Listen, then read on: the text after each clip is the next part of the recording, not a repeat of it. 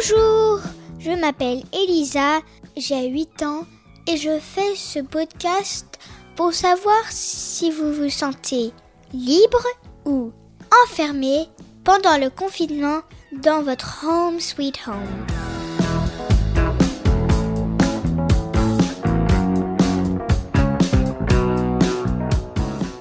Pour ce 22e épisode, je pense aussi aux journalistes. Comme ma mère, ils font des podcasts et maintenant, ils font comme moi des podcasts sur ce Covid et bien sûr sur les gens. Donc, euh, à mon avis, c'est très intéressant pour euh, entendre des histoires de la vie en ce moment. Alors, on va demander à notre super journaliste Lorraine de nous raconter ses histoires.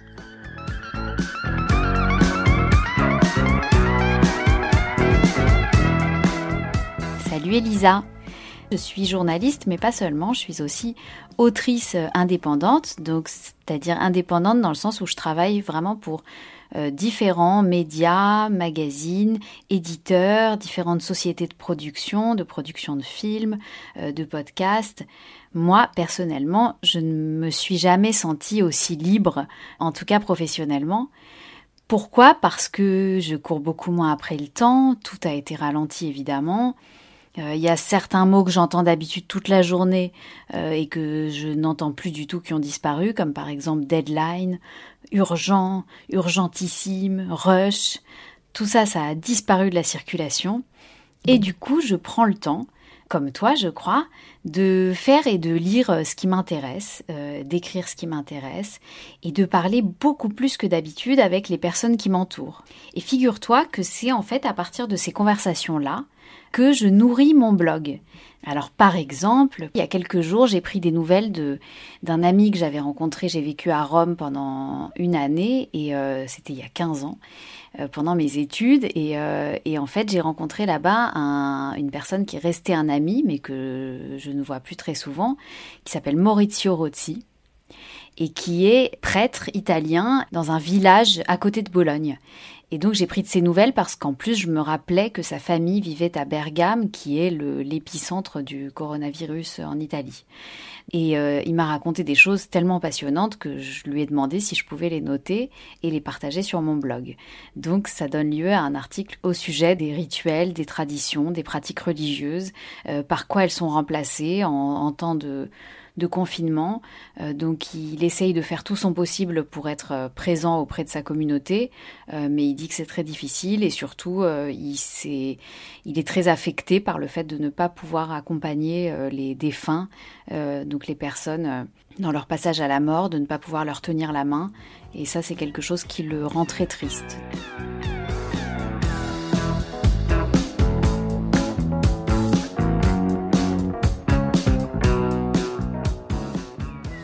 Pris aussi des nouvelles de, de mes amis qui sont médecins, euh, des médecins réanimateurs. Euh, j'ai un ami euh, médecin qui m'a dit quelque chose que j'ai trouvé très étonnant, qui, que j'ai donc relayé sur le blog à travers une longue interview de lui, où il me raconte vraiment, il me fait un, minute après minute d'une nuit de garde face au Covid. Donc c'est très intense et très émouvant. Et euh, je spoil la fin de l'article pour euh, aussi pour vous donner envie de le découvrir parce que c'est vraiment en plus il est il est aussi écrivain donc c'est euh, c'est très très bien écrit.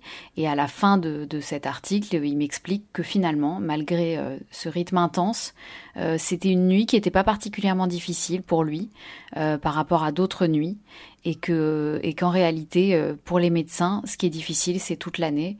Et là cette fois-ci pour cette nuit de garde, il a été euh, euh, déjà, c'est facilité par le fait qu'on on, ne traite principalement qu'une seule pathologie, donc euh, donc c'est plus facile que d'habitude.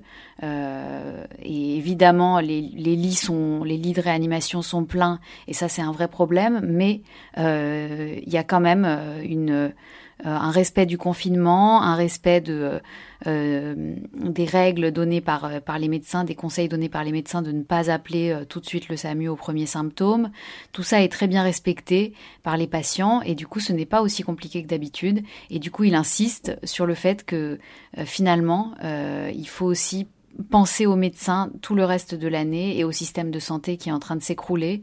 Euh, et voilà, il rappelle que ça fait euh, maintenant plusieurs, euh, plusieurs mois, plusieurs années que les infirmiers, les médecins tirent la sonnette d'alarme en disant qu'ils ont, qu'ils ont besoin de soutien, besoin de financement, besoin d'aide pour euh, rétablir, réhabiliter le système de santé français. Euh, et donc ils rappellent que voilà que c'est très gentil de les applaudir tous les soirs à 20h, mais qu'ils devraient être applaudis et encouragés et surtout soutenus sur le plan financier toute l'année.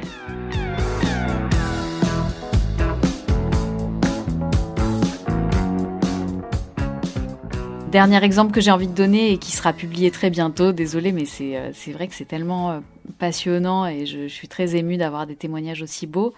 Euh, j'ai un de mes meilleurs amis qui est euh, spécialiste de Marcel Proust et qui euh, va répondre à mes questions sur Adrien Proust, dont j'ai découvert récemment en lisant un livre de Gabriel Garcia Marquez qui en parle, qu'il était épidémiologiste et qu'il avait eu un rôle très important à l'OMS et dans des conférences internationales pour réfléchir à comment établir un cordon sanitaire et donc un confinement sans mettre en péril le commerce international.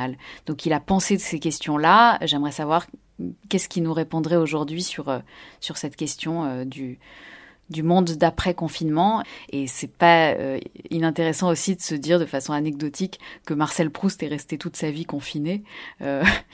Donc je sais que j'ai une chance folle d'être entourée de personnes passionnantes et j'ai très envie de partager ça avec avec d'autres parce qu'ils m'apprennent énormément de choses sur ce qu'on vit en ce moment et j'ai envie de citer une phrase de Proust que j'adore et qui illustre bien ta démarche, parce que je trouve que c'est aussi ce que, ce que tu fais vraiment euh, merveilleusement bien, de donner la parole aux personnes qui t'entourent et, qui sont euh, et qui sont éclairantes. Euh, la phrase de Proust, elle dit ⁇ Chacun de nous a charge des âmes qu'il aime, charge de les faire connaître et aimer ⁇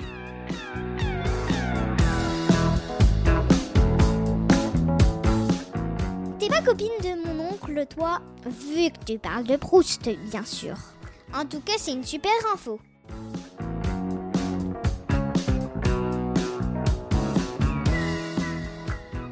Bien sûr, envoyez-nous vos témoignages en vous enregistrant sur votre dictaphone et vous l'envoyez à marjorie.murphy.yahoo.fr m a r j o r i e m u r p h y at yahoo.fr.